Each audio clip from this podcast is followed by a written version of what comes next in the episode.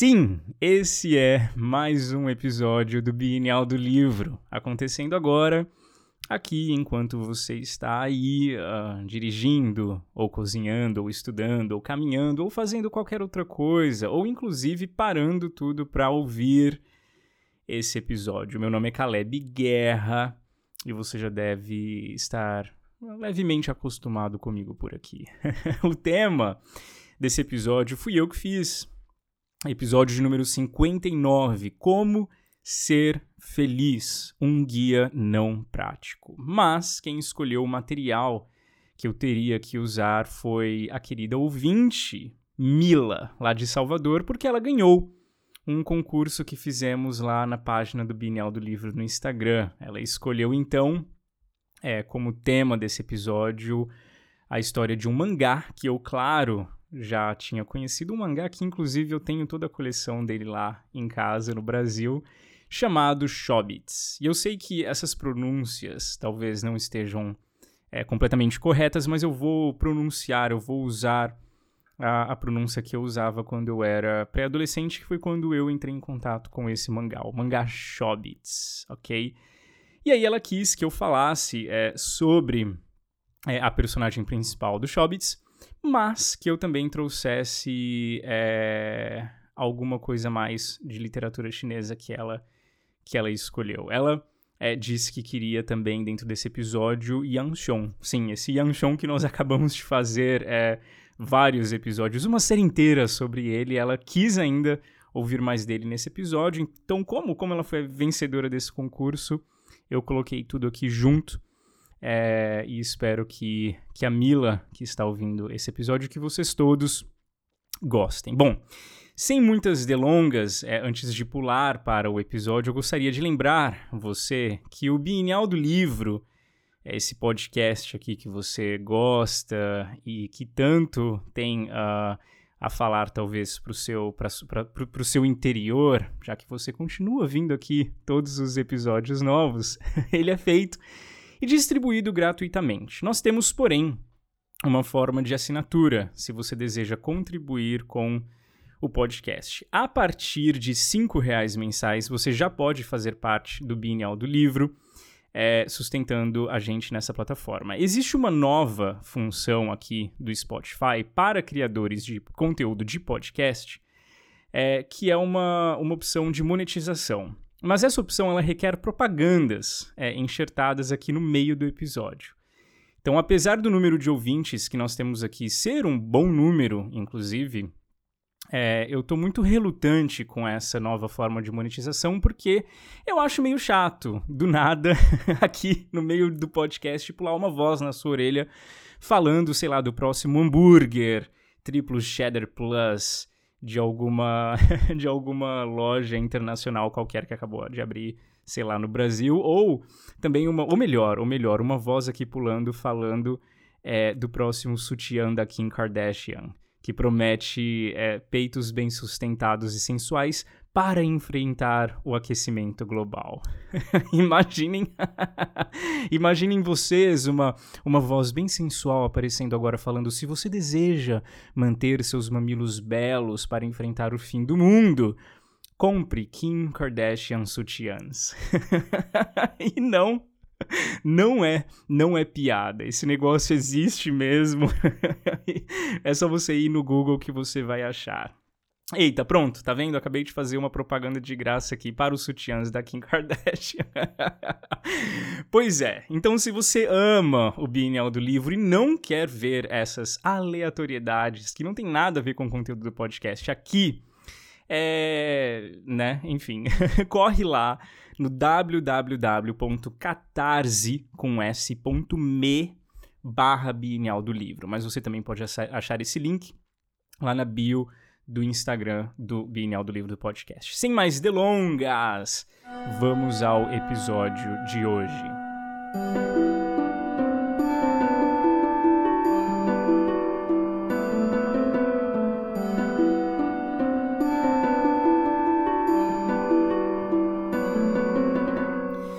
Eu coloquei no Instagram esses dias um questionamento sobre felicidade. Eu citei Li Juan, uma escritora chinesa, quando ela diz que a fonte da felicidade vem de dentro de si e não de nada do que está fora dela. E aí eu citei Confúcio, já que ele considerava a felicidade, ou pelo menos a boa forma da felicidade, como uma experiência coletiva. Então esse episódio vai ser eu tentando resolver essa crise. Como é que eu consigo ser feliz? Há alguns anos eu, eu conversando com um amigo muito querido, numa conversa muito íntima e particular, e ele disse que o sonho dele era ser feliz. Isso me marcou muito, inclusive ele é ouvinte aqui, se você estiver ouvindo, meu querido amigo, um grande abraço. Lembro com muito carinho das nossas conversas. E esse episódio vai ser sobre isso. Mas eu vou começar com uma com uma história. A história do Nick. Esses dias eu tava tomando umas cervejas com um amigo indiano na loja de conveniência 7-Eleven, que tem aqui perto do meu, do meu dormitório, dentro do campus da Universidade de Wuhan. E fica tão perto aqui é, que às vezes a gente simplesmente vai lá, tem uns banquinhos lá fora, como se fosse uma pequena pracinha, né? Que dá de frente para a montanha Luodzia, que é essa montanha que tem no meio do campus da Universidade de Wuhan. E aí a gente fica ali passando algum tempo conversando, e nessa noite já era tarde, já era madrugada. A gente saiu, uh, acho que talvez próximo a, a uma hora da manhã. E o Nick, uh, o garoto indiano, ele é uma figura. ele é quase, quase o pai. Vocês lembram daquele filme, A Vida de Pai? De um jovem indiano que mora numa fazenda cheia de animais. E é ele, é ele. Ele vive cercado por bichos. O cara, é, ele nem tem redes sociais, ele é fenomenal. Mas ele tem um celular cheio, cheio de fotos dele na montanha, fazendo escaladas, com diferentes animais. Ele cria todo tipo de animal na casa dele. Ele é um personagem, parece, quando você tá do lado do Nick, que ele saiu de um filme, de um bom filme de Bollywood é, que todo mundo gosta do personagem principal e quer assistir. Ele estuda medicina aqui na China e mora no meu andar aqui embaixo. Uh, a gente se vê bem menos do que eu gostaria. Mas esses dias então estávamos conversando lá e caímos nesse papo de felicidade. E eu, claro, infeliz e miserável, fui falando algo sobre estar me acostumando, talvez, a viver a vida é, desconsoladamente, sem alegria alguma, né? E, e, na verdade é sempre mais ou menos assim que eu falo quando o assunto é esse: o fato de eu estar aprendendo a ser infeliz e continuar vivendo, encontrando propósitos na vida, uh, mesmo na vida infeliz. E aí foi nesse momento, Brasil, que o Nick, o garoto indiano, falou uma daquelas frases de efeito.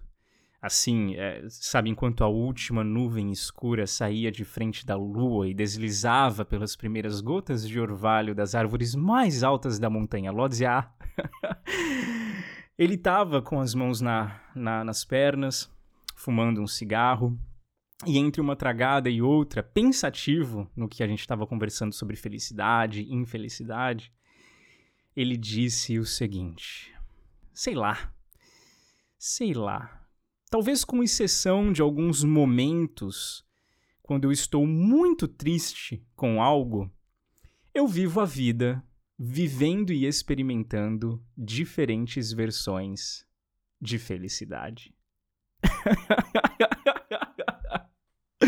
Tirando momentos de tristeza profunda, meu, meus dias são uh, diferentes versões do feliz, diferentes versões da felicidade, diferentes tipos de ser feliz. Eu vivo todos os dias sendo feliz de diferentes maneiras. E eu, claro, eu, claro, quando eu ouvi essa frase dele, joguei minha cabeça para trás, dei uma gargalhada desesperada, brinquei, falei que isso não era nem possível e que ele né, que ele tivesse dito um absurdo desses, ele riu pra caramba, né, continuou é, dando de ombros, insistindo, mas é verdade, é verdade, eu vivo diferentes versões da felicidade todos os dias. E eu disse que não entendia, né, eu não conseguia conceber uma vida assim.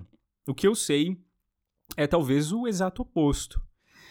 Eu disse para ele que, tirando alguns poucos momentos de felicidade, de alegria que eu tenho, é, eu vivo os meus dias experimentando praticamente todos os tons possíveis de tristeza. todos os, os, os, níveis, todas as versões possíveis de tristeza que existem no mundo. É disso que os meus dias são feitos. E eu só consigo enxergar, talvez, nesses últimos tempos, a vida através, inclusive, aliás, das lentes é, da minha infelicidade, dessa minha infelicidade de hoje. Mas bah, vai, que eu tenho me tornado uma pessoa assim, você, ouvinte do Binel do livro, já sabe faz algum tempo, né? Eu uso esse podcast, inclusive, como um marcador de humor pessoal, né? Dependendo do feedback que eu recebo sobre esses episódios, eu vou marcando o nível do meu desespero existencial. ah, Nick, Nick. Claro que essa conversa abriu é, uma cratera na minha alma e eu fiquei pensando nela por dias, por dias. Claro, claro também que existem definições, certo? E hoje, hoje aqui, eu não vou me prender a definições, tipo a diferença entre alegria e felicidade, é, a diferença entre tristeza e infelicidade, enfim. Esse não vai ser o foco desse episódio porque eu acho que não é o foco da conversa. Quem é feliz sabe que está feliz e quem é infeliz sabe que está infeliz. Se a gente se prender em definições, a gente gasta muito tempo é, dando murro em ponta de faca. Mas para o Nick, por exemplo, é, ele ficou bem surpreso quando eu disse que a melancolia, a tristeza, talvez, é, a dor, inclusive, para mim, são bombas criativas. Eu tenho ideias, eu crio episódios, eu escrevo coisas, até tiro mais tempo para estudar. Eu sou mais produtivo fazendo as, as coisas do meu doutorado é quando eu tenho uma. É, quando eu tô mais para baixo, quando eu tenho aí um bom nível de melancolia sendo introduzido nas minhas veias, né? Inclusive, é uma, é uma força que me faz viver. Entenda você se quiser, mas é, se não fosse, se eu não fosse uma pessoa melancólica, é, a vida já teria perdido o gosto completamente para mim. E você aí então pode, claro, argumentar que melancolia é, então pode ser a versão da, uma, uma versão de felicidade para mim. E eu concordo, eu concordo, tá? Mas na conversa, pego de surpresa, é, foi esse contraste que chamou a atenção na história. Diferentes tipos, diferentes versões da felicidade.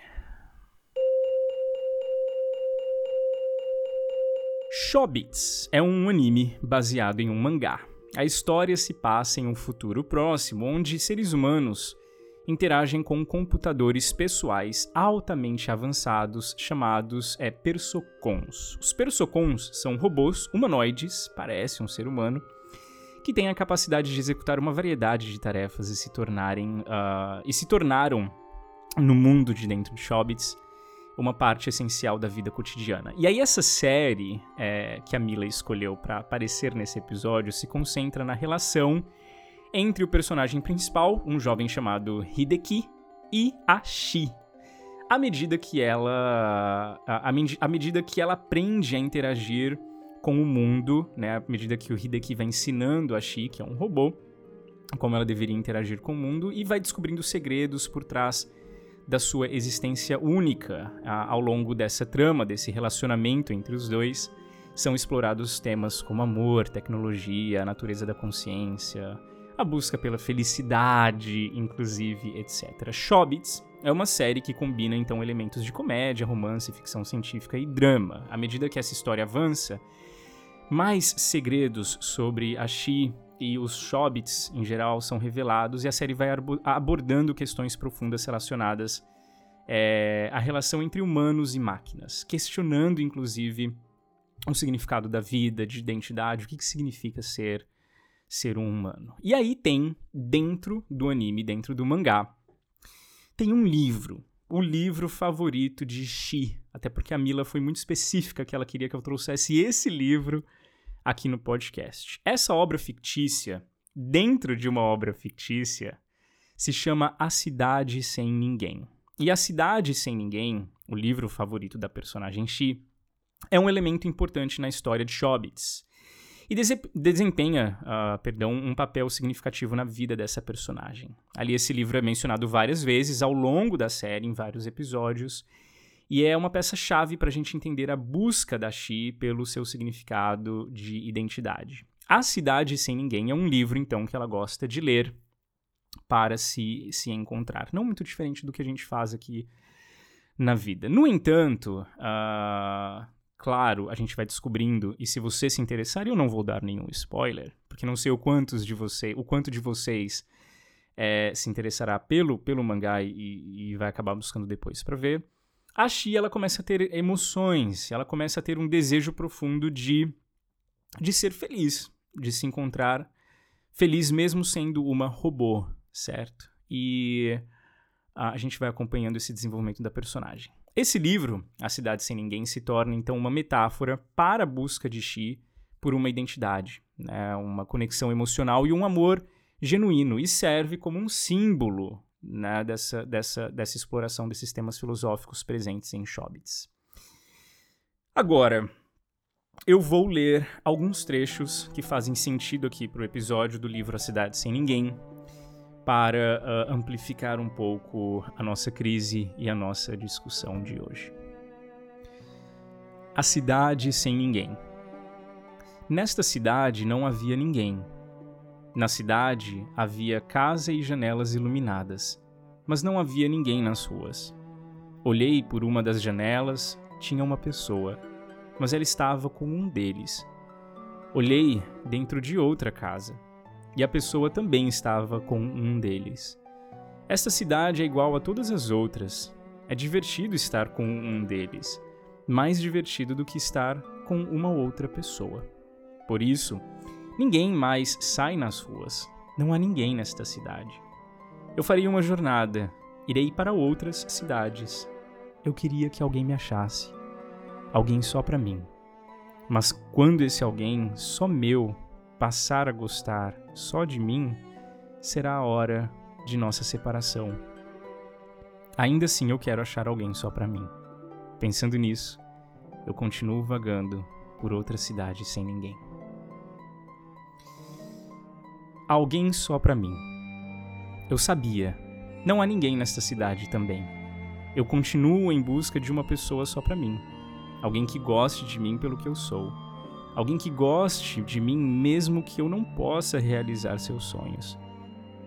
Mas a minha outra eu me diz: existe mesmo uma pessoa assim? Eu gostaria que existisse. Essa pessoa irá gostar só de mim é isso que eu espero. Essa pessoa não irá querer nada de mim? Se não for assim, se essa pessoa não puder gostar de mim pelo que eu sou, essa não é a pessoa só para mim. É mesmo? Mesmo. Existe de verdade? De verdade. Então cadê essa pessoa? Acho que esta que está próxima de mim, num lugar não muito longe, acho que existe alguém que eu possa gostar. Mas e se essa pessoa não gostar de mim, o que fará? Se essa pessoa gostar de alguém que não seja eu?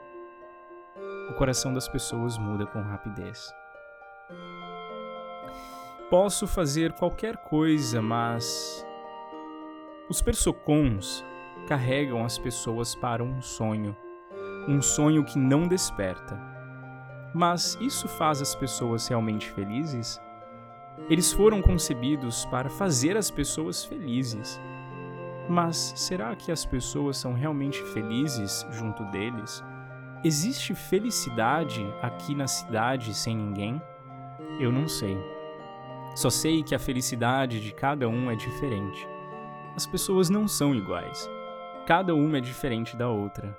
Mesmo que uma pareça infeliz aos olhos das outras, ela pode estar feliz por dentro os corações das pessoas possuem cores e formas diferentes.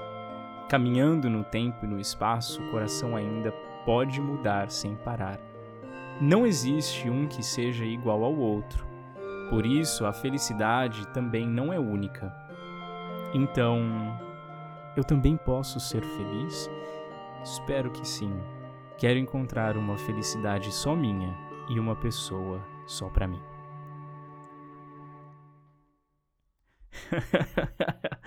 ah, Shobits, Shobits, eu recomendo, eu recomendo. Nesse livro, A Cidade Sem Ninguém, favorito de Xi, e uma parte marcante da história, uma coisa fica clara.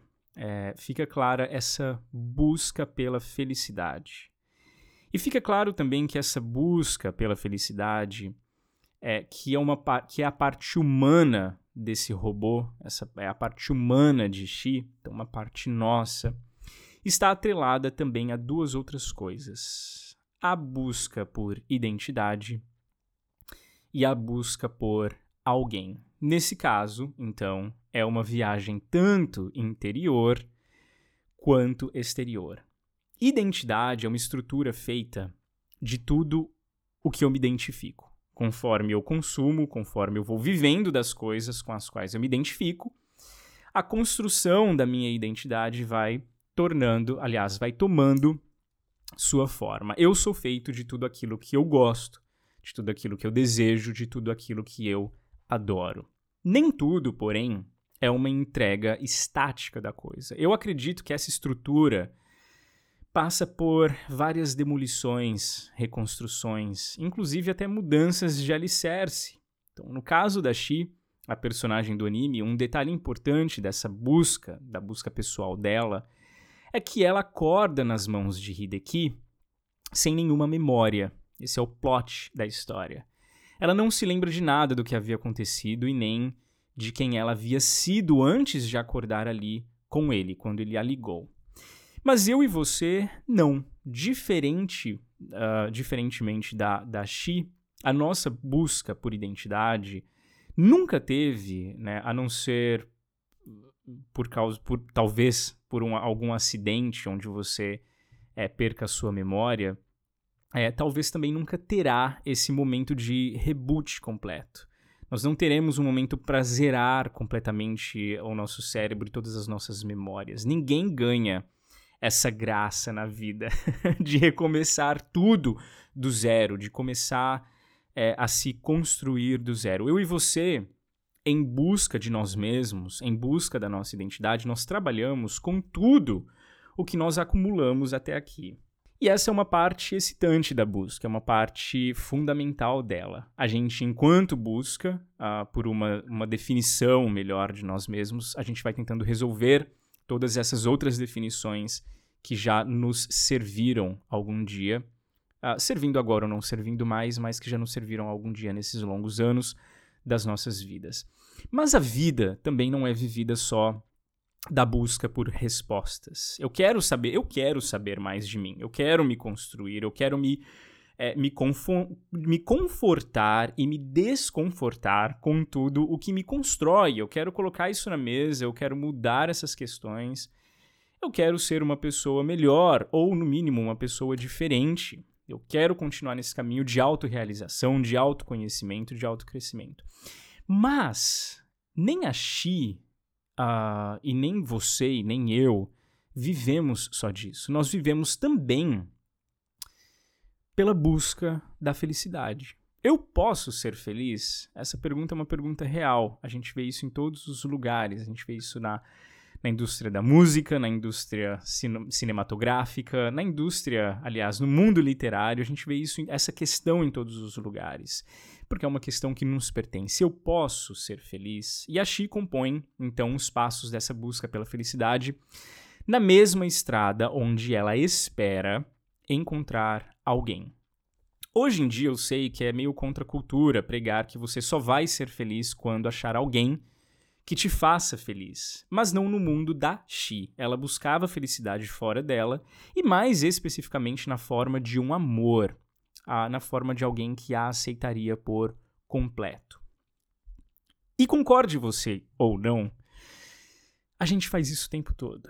Com 32 anos, eu já começo a virar os olhos quando algum amigo ou, alguma, ou alguma amiga começa a discursar demais sobre estar feliz sozinho e querer agora e querer agora focar em se autobastar. Quando alguém começa a se orgulhar muito do fato de que ah, agora eu me basto, eu não dependo de ninguém para ser feliz, eu sou dono do meu próprio mar, não passa nem seis meses e essa pessoa já tá juntada com alguém, já tá casada, já tá indo pra Disney, financiando viagens pelo mundo com seu amor, jurando, jurando, é, juras de amor online é, em menos de seis meses, eu garanto. A gente faz isso o tempo todo, a gente se encontra feliz, se percebe feliz na companhia de um outro ser o tempo todo. E tá tudo bem, faz parte da experiência humana. E eu não vou nem entrar no mérito dessa questão, tá, tá, tá bom? Você, você faz como você deseja. Mas o fato é, nós buscamos a felicidade em outras pessoas. E isso se dá pelo fato de que talvez, e somente talvez, a felicidade não seja algo a ser experimentado em solidão. Mas vamos lá. A querida Mila não pediu somente para eu trazer a Xia aqui, ela pediu para eu trazer Yang Xiong também, e eu trarei. No livro de Yang Xiong, um livro que vocês não conhecem, diferente do livro que eu trouxe nessa série sobre o taoísmo, é um livro chamado Fayan. Ele fala sobre a felicidade, fazendo uma comparação enquanto conversa com um, um outro, uma outra pessoa sobre o tema, tá? E agora eu vou ler o parágrafo desse, desse livro desse encontro daqui do livro Fayan de Yanshong. Alguém disse: Permita-me amarrar a faixa vermelha e carregar o selo dourado, e minha felicidade não poderia ser medida. Primeiro, essa expressão, amarrar faixa vermelha e carregar o selo dourado, é sinônimo de ter um alto cargo na corte tá? Um, um, bom cargo de funcionário público, isso na época do Yanshong, dois mil anos atrás. Selo dourado só carregava quem tinha autorização para deliberar pelo imperador. Ou seja, o que essa pessoa está dizendo aqui para Yanshong é que ela encontraria uma, uma felicidade imensurável se pudesse, um dia, alcançar esse tipo de poder político que vinha, claro, claro, com um ótimo salário. Então, permita-me amarrar a faixa vermelha e carregar o selo dourado, ou seja, permita-me ganhar um cargo bom no império, falar é, no lugar do imperador, ou estar próximo do imperador, ou ter essa, essa influência, ter esse status social e político, que eu com certeza é, terei uma felicidade imensurável. E aí Yang Shong responde da seguinte forma: a felicidade de alguém que ocupa um cargo no governo não é tão boa quanto a felicidade de Yan Yuan. A felicidade de Yan Yuan vinha de dentro dele, ou a felicidade de Yan Yuan vem de dentro. A felicidade de alguém que ocupa um cargo no governo vem de fora, ou a felicidade de alguém que ocupa um cargo no governo é de fora. E aqui, Yang Xiong também trata, então, de diferentes qualidades de felicidade. E fala da felicidade vinda do interior como superior à felicidade que está ancorada no exterior. Parece que ele caminha no sentido oposto é, dessas tentativas é, da Xi, né, de encontrar uma felicidade que esteja fora dela, em uma outra pessoa, mas a segunda parte dessa conversa vem de novo aprofundando um pouco uh, essa, essa nova. Aliás, é, ampliando um pouco os nossos horizontes nesse mar turbulento, tá? De novo, essa outra pessoa diz o seguinte: pobre como Yan Yuan sempre foi, o que é que existe dentro dele que o faça feliz? Uma questão muito pertinente porque Yan Yuan realmente foi muito pobre. Entre os discípulos de Confúcio, ele era reconhecidamente pobre, miserável, sem status nenhum. Então, pobre como sempre foi, e essa é uma questão real ainda hoje em dia, como é, o que é que existe dentro dele que possa uh, fazê-lo feliz de alguma forma? E aí, Yang Xiong responde: Se Yan, se Yan Yuan não tivesse Confúcio mesmo que ele tivesse obtido tudo que existe sob o céu, não teria sido suficiente para fazê-lo feliz. Então, se Yan Yuan não tivesse Confúcio, mesmo que ele tivesse ganhado o mundo, nada disso teria sido suficiente para fazê-lo feliz. E aí essa outra pessoa responde assim: Mas ele ainda sofreu, não é verdade? E aí o Yang Xiong responde: o sofrimento dele, de Yan Yuan, estava na profundidade de Confúcio. Complicado, Porque aqui seria como se o sofrimento de Yen Yuan fosse o de não conseguir ser tão bom quanto Confúcio era. Um sentimento de separação que vem do fato dele sempre estar aquém de Confúcio, tá? É, ou também esse é o sofrimento de Yen Yuan estava na profundidade de Confúcio, vem talvez da percepção de que ele era muito raso, já que Confúcio era um mestre para ele, certo? E aí, surpreso, essa outra pessoa que conversava com Yanxiong responde da seguinte forma: Bem, então esse sofrimento foi a razão dele ser feliz. Fim. Eu sei, esse final aqui pegou a gente de meio de surpresa. Ninguém tava esperando. Ninguém tava esperando esse final, nem eu, quando tava lendo essa conversa. Mas no fim, todos nós sabemos que sofrimentos é, momentâneos, às vezes, realmente vale a valem a pena quando o assunto é o esforço pela felicidade duradoura. Certo? Essa não é uma questão. Certo? Certo. Mas enfim, uh, o, que no, o que nós temos aqui? Nós temos Yang Xiong conectando a felicidade de Yen Yuan, que vinha do interior de Yen Yuan, é, inclusive, né, ele, ele, ele, e ele separa isso muito bem. Existe a felicidade que vem de fora, do cargo, do salário, do status, de estar próximo do imperador, de falar na, é, pelo imperador, etc., de ser respeitado. E existe a felicidade interna, a felicidade que vem de dentro. E ele conecta essa felicidade que vem de dentro com uma pessoa que vem de fora, com Confúcio. Yan Yuan foi feliz porque tinha a Confúcio. Confúcio como mestre, como professor, como amigo, inclusive, e também como ídolo. Aqui nós temos então uma expansão desses horizontes e dessa ideia. A felicidade como vindo de dentro de você, mas não do vazio, do oco do seu ser ela, a felicidade, vindo daquilo que existe em você, criado enquanto em contato com outro alguém. Nesse caso, a felicidade vem das partes de você, das partes da sua identidade forjadas nos momentos alegres e prazerosos que você passou enquanto compartilhava esses momentos com alguém, enquanto tinha alguém do seu lado.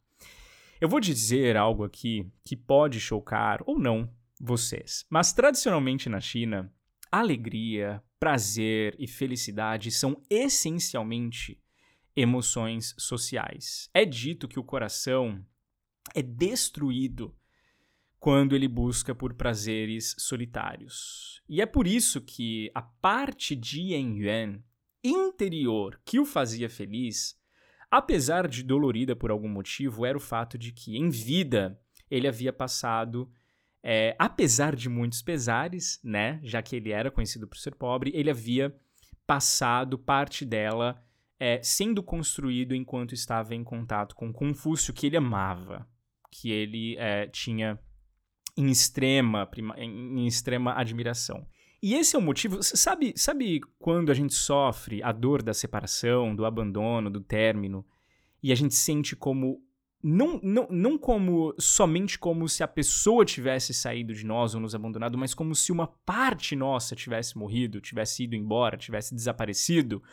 Ou sabe quando a gente precisa entrar em luto por uma parte nossa que nunca mais vai ser vista, nunca mais vai vai, vai, vai existir, já que nós não estamos com quem estávamos quando essa parte nossa foi, foi criada, foi nutrida, foi sustentada.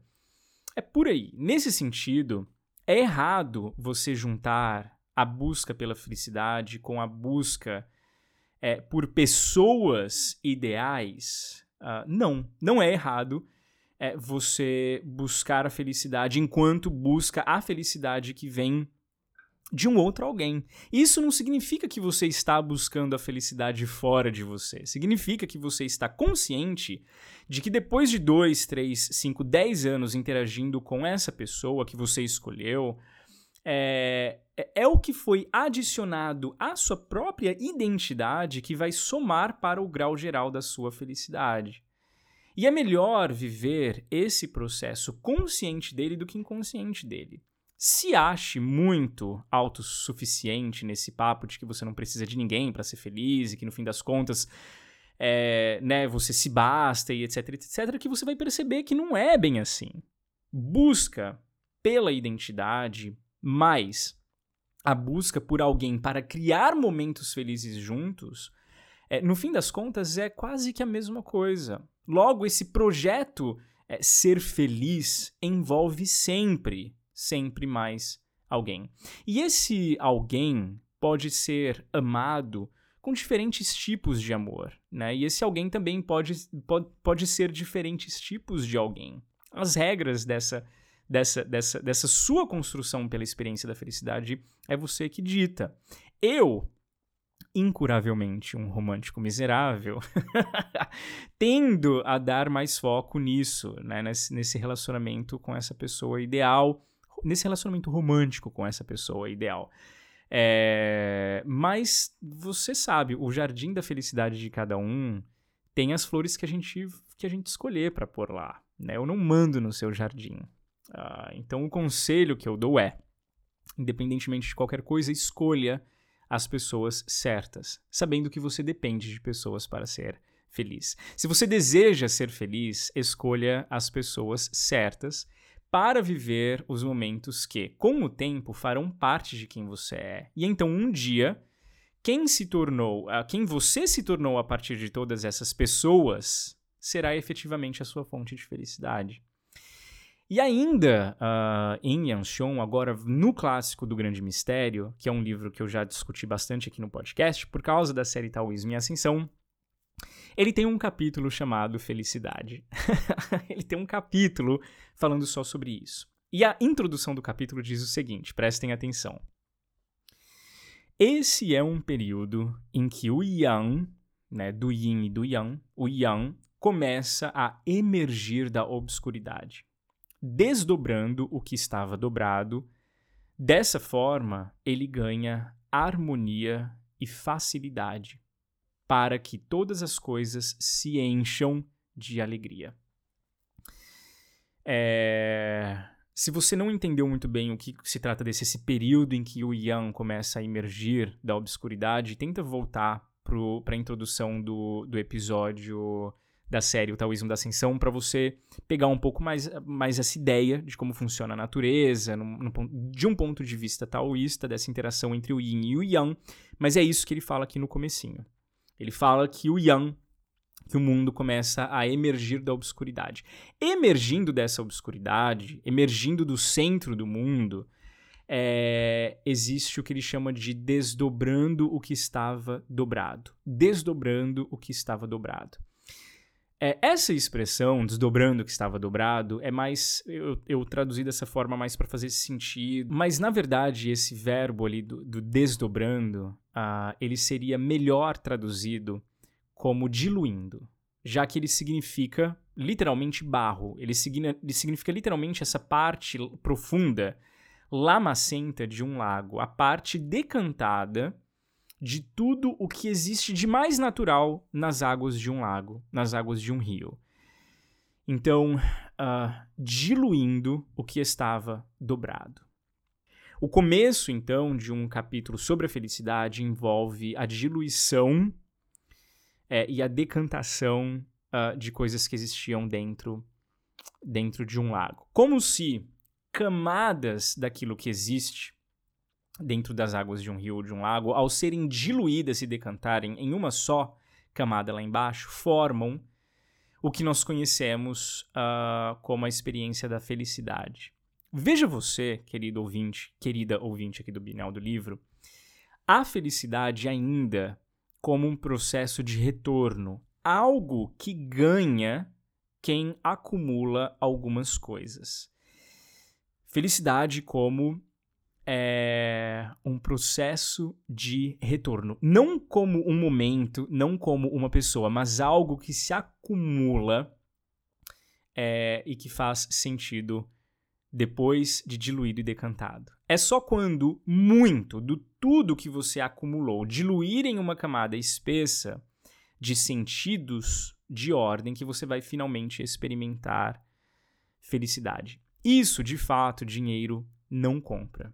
E aí Xiong, ele continua numa, num conceito muito chave que ele vai puxar bastante agora é, do confucionismo, ele continua na primeira parte desse capítulo dizendo o seguinte: Prazeres solitários gerem uma felicidade confinada, cujo alcance é limitado.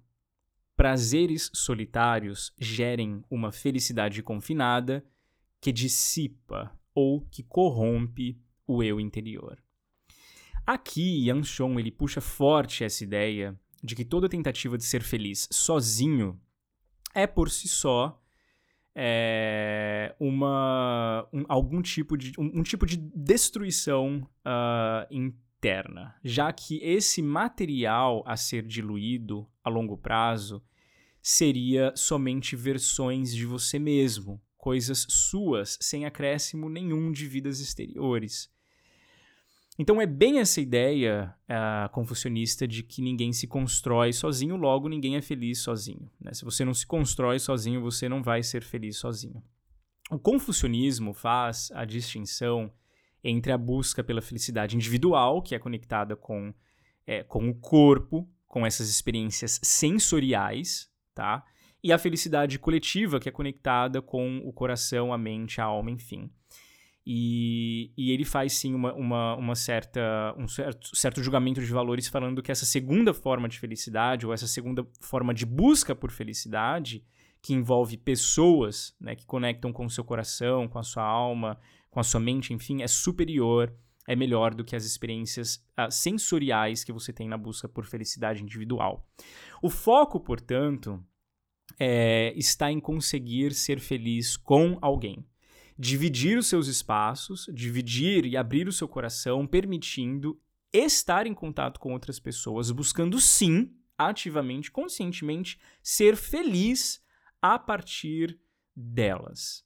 E mesmo que essas interações gerem algum tipo de sofrimento, como foi no caso de Yen Yuan, né, com Confúcio ali, é, ele considera, ainda assim, ele considera que o que foi diluído no fim desses, desses dobramentos todos das interações dele com Confúcio, é, o fim se tornou um solo decantado no rio da vida de Yan Yuan, que é fundamental para o funcionamento do ecossistema da água, da água inteira, sistema do, do, do, do lago e do rio é, inteiro. Então, uma coisa só é preciso frisar aqui: essa felicidade ou essa busca pela felicidade fora de si mesmo é uma busca por relacionamentos, por relacionamentos saudáveis, uma busca por experiências com pessoas.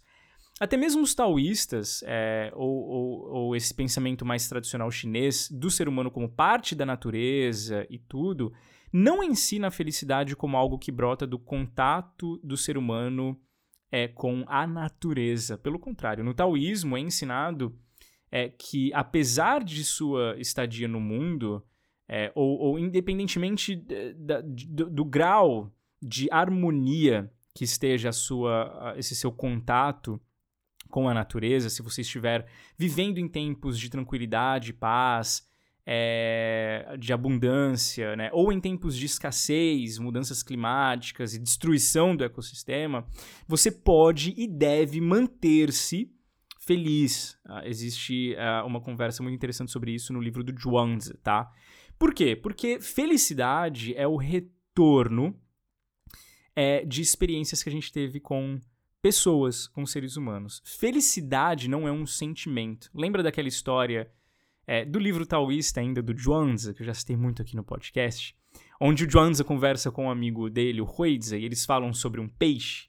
E aí o Zhuangzi fala é, que parecia que o peixe estava feliz. Fala, ah, parece que esse peixe está feliz. E aí o Huizi, incrédulo, diz que ah, você não é, você não é o peixe, como você sabe que o peixe é, como é que você sabe o que, que um peixe está sentindo, né? E aí o Zhuangzi, afiado, vai lá rebate dizendo: "Ah, você não sou eu, como que você pode saber eh, o que eu sei ou deixo de ser sobre, sobre um peixe, não é mesmo?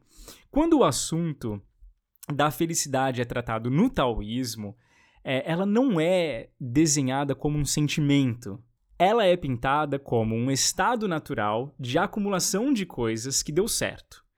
Coisas encaixadas em seus devidos lugares. Logo, uma experiência não somente humana nessa questão. O que vai é completamente de encontro com o que a gente falou aqui anteriormente. A felicidade não como um sentimento, não como uma experiência de agora para agora, né? Algo que você pode acordar e dizer: "Ah, hoje de manhã eu vou fazer duas coisas felizes porque à tarde estou me preparando para sofrer, né?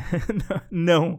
A felicidade é um estado de encontros. É por isso que Anshon trata até o sofrimento de Yen Yuan é, como um pré-requisito para ele ser feliz, sabe? Porque esse, esse sofrimento é, foi ligado, estava conectado a Confúcio, que era a, a pessoa com a qual ele teve experiências de felicidade, experiências que, é, no fim das contas, o, a, a, criou essa, essa, essa, essa ordem natural de felicidade que ele conseguiu experimentar. No livro da Jin, e essa vai ser a última citação desse podcast, é, no capítulo 23 tem um conteúdo também bastante interessante sobre isso. Para quem não conhece, o Tao Te Ching foi escrito pelo Lao Tzu, é, ou Lao Tzu, né, que é conhecido como o pai da filosofia taoísta. É, e nesse, no, nesse capítulo, no começo desse capítulo, diz o seguinte: Ventos uh, tempestuosos não perduram toda manhã. Rajadas de chuva não perduram o dia inteiro. Quem os provoca? O céu e a terra. Assim, se nem o céu e a terra permanecem ou duram para sempre, quanto mais os seres humanos. Colocando essa brevidade do ser humano uh, em, em, em foco, a segunda parte desse capítulo diz o seguinte, e é a parte onde nós vamos focar agora essa citação. Portanto, quem age no tal se une ao tal. Quem age na virtude se une à virtude. Quem age na perdição se une à perdição. Quem se une ao tal será bem acolhido pelo tal. Quem se une à virtude será bem acolhido pela virtude. Quem se une à perdição será bem acolhido pela perdição. Essa tradução que eu acabei de ler é a do professor Chouichi, que eu admiro muito e já citei muito ele aqui no podcast várias vezes. Eu duvido que alguma vez ele vai ouvir o Bienal do livro, mas eu sei que tem alguns ouvintes aqui que, que gostam dele, do trabalho dele, dessa versão do livro tal da Jean que ele escreveu, que ele traduziu para o português, e eu também. Então, o que eu vou fazer aqui sobre essa segunda parte dessa tradução é, não é jamais uh, uma crítica ou uma tentativa de corrigir a tradução feita pelo professor. Eu não tenho nem roupa para vestir na frente dele quando o assunto é taoísmo, ok? Eu vou somente pontuar algo interessante é, que aparece em algumas versões do original que, que, que, que enriquece um pouco mais o entendimento desse parágrafo. Quem se une ao tal será bem acolhido pelo tal. Primeiro, eu amo a escolha uh, do verbo acolher, ser acolhido pelo tal. Eu amei essa escolha dele, que significa uh, que aqui no original é o the, né, the, que significa receber, obter, ganhar para si. Então, quem se une ao tal será bem acolhido pelo tal. Uh, quem se une à virtude será acolhido pela virtude. E também a mesma coisa serve para a perdição. Há algumas versões do livro, e não são todas, ok? Somente algumas versões do livro trazem um ideograma a mais nessa frase. Nessa versão aqui, a frase é composta por oito ideogramas. Então, quatro que são traduzidos como quem se une com o tal, e os outros quatro que são traduzidos por será acolhido pelo tal. Duas partes. Então, eu vou ler essa frase em chinês é, e você vai contar aí comigo esses oito ideogramas, ok? Vamos lá. Tong yu dao zhe dao yi de zhi. Perfeito? Oito. Em algumas versões, porém, a segunda parte dessa frase traz um ideograma a mais, fazendo essa frase ter nove ideogramas. E aí eu vou ler também essa versão para você contar aí comigo nove ideogramas. Vamos, vamos lá. Tong yu dao zhe dao yi le de contou, contou nove aí. Uh, se você percebeu nessa segunda parte, o ideograma adicionado é o L, e muda um pouco a compreensão dessa frase. Lembrando que essa segunda versão, ela aparece somente em algumas versões do livro Tal da Jin, tá? Que apareceram, que apareceu, que apareceram aí no decorrer da história, e tem todas essas disputas por versões, mas ela aparece, tá? L é essa palavra antiga, conceito antigo, traduzido e compreendido dependendo do contexto, como prazer, alegria, felicidade, etc. O lã aqui vem logo após tal e logo antes de acolher, né? Como alguns entendem, então uh, vem como um advérbio. Tal alegremente acolhe quem se une ao tal. Ou com alegria tal acolhe quem se une ao tal.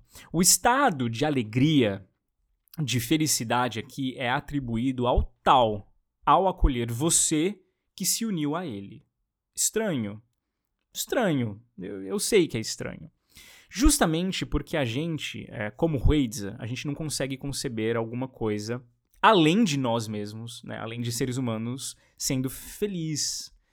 Uh, mas tal, a origem e princípio de tudo que está naturalmente vivo, ao ter acrescentado em si uma nova camada, você se alegra.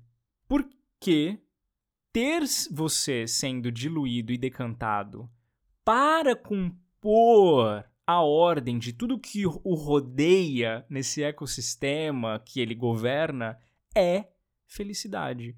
É compor um estado de felicidade. É compor uma ordem de felicidade. Felicidade aqui, não como um sentimento prazeroso, mas como uma ordem de coisas que diluíram e decantaram e deu certo. Ter você, horas, compõe a experiência relacional de tal chamada de felicidade. Lembra do que o Yang disse? Prazeres solitários gerem uma felicidade confinada, cujo alcance é limitado. Para ser feliz, querido e querida ouvinte do Bienal do Livro, existe uma certa abertura que você precisa eh, manter aberta. Você precisa estar ao alcance, ser o amor de alguém, ao alcance de alguém, ser o amor de alguém, ser amado, ser amada, ser buscada, ser desejado. E você, em contrapartida, precisa viver nesse estado de abertura, porque a felicidade é uma ordem de coisas que foram diluídas e depois decantadas. Coisas que são todas essas camadas de experiências que você teve com pessoas. Às vezes, às vezes, ruins às vezes dolorosas, mas que você acumulou e que foram diluídas e fizeram e se tornaram parte de você. A decisão de ser feliz hoje à noite, talvez ela não seja uma decisão sua para ser, a ser tomada. Porque talvez essa, esse processo todo de, de, de diluição e decantação ele leva, ele leva um pouco mais de tempo, né? Mas a decisão de experimentar hoje e ter experiências significativas com pessoas que você decide amar e decide ser amado e ser amada por elas é uma decisão sua a ser tomada. Voltando então, talvez ao começo desse episódio, felicidade. Felicidade, ela vem de dentro ou ela vem de fora? Ela vem de dentro. Depois de você acolher dentro de si aquilo que está lá fora. Nesse sentido, lembrando da história do Nick, meu indiano favorito, e da Shi de Shobits, existem várias versões de felicidade? Sim. Já que as nossas águas são diferentes e tudo que nós diluímos em nós também não é igual. Mas o pré-requisito é o mesmo para todos e para qualquer experiência que se acumule em felicidade. Você precisa estar aberto. Você precisa estar aberta. Falando de quem facilmente, acreditem, se isola e facilmente odeia o mundo inteiro como se não houvesse amanhã, sim. Eu uh, e você seremos uh, felizes independentemente das circunstâncias da vida, se tão somente estivermos acumulando os relacionamentos certos, as experiências relacionais certas. Você quer tentar ser feliz sozinho, sozinha e se bastar eternamente? Eu desejo boa sorte para você. Vai lá. Mas eu tenho descoberto pessoalmente que não tá dando certo mais para mim dessa forma. E quer um conselho? Quer um conselho? Vai lá fazer alguém feliz, vai. Vai lá diluir e decantar na vida de alguém. vai lá se diluir e decantar na vida de alguém. Vai fazer parte das experiências que criarão a ordem da felicidade para alguém. Vai lá. vai ser acolhido e recolhido em amor, desejo e alegria, melhor coisa. e permita que pessoas sejam acolhidas, diluídas e decantadas em você. Episódio 59, assinado por Caleb Guerra, à beira dos meus 32 anos e sem ter ainda, todavia, podido dizer que foi feliz algum dia. Mas, mas, talvez algo esteja mudando e é daqui da frente, e é daqui para frente uh, que importa. Uh, nós nos vemos no próximo episódio. A trilha sonora desse episódio, se você percebeu ou não, ela mudou uh, e é uma trilha nova que eu vou usar nos próximos episódios, feita pelo meu querido amigo compositor baiano chamado Christian Perrota. O link para uh, todas as criações, toda, uh, tudo que ele já fez na vida artística dele musical está aqui na descrição do podcast, mas você pode colocar no Spotify ou em todas as plataformas de música. Christian Perrota. É, e eu queria deixar aqui um meu, o meu saudoso agradecimento, uh, porque ele tem me acompanhado bastante e ele liberou uh, que eu usasse aqui a música dele para os episódios do Bienal do Livro. Um grande abraço, nos vemos no episódio de número 60. Até a próxima.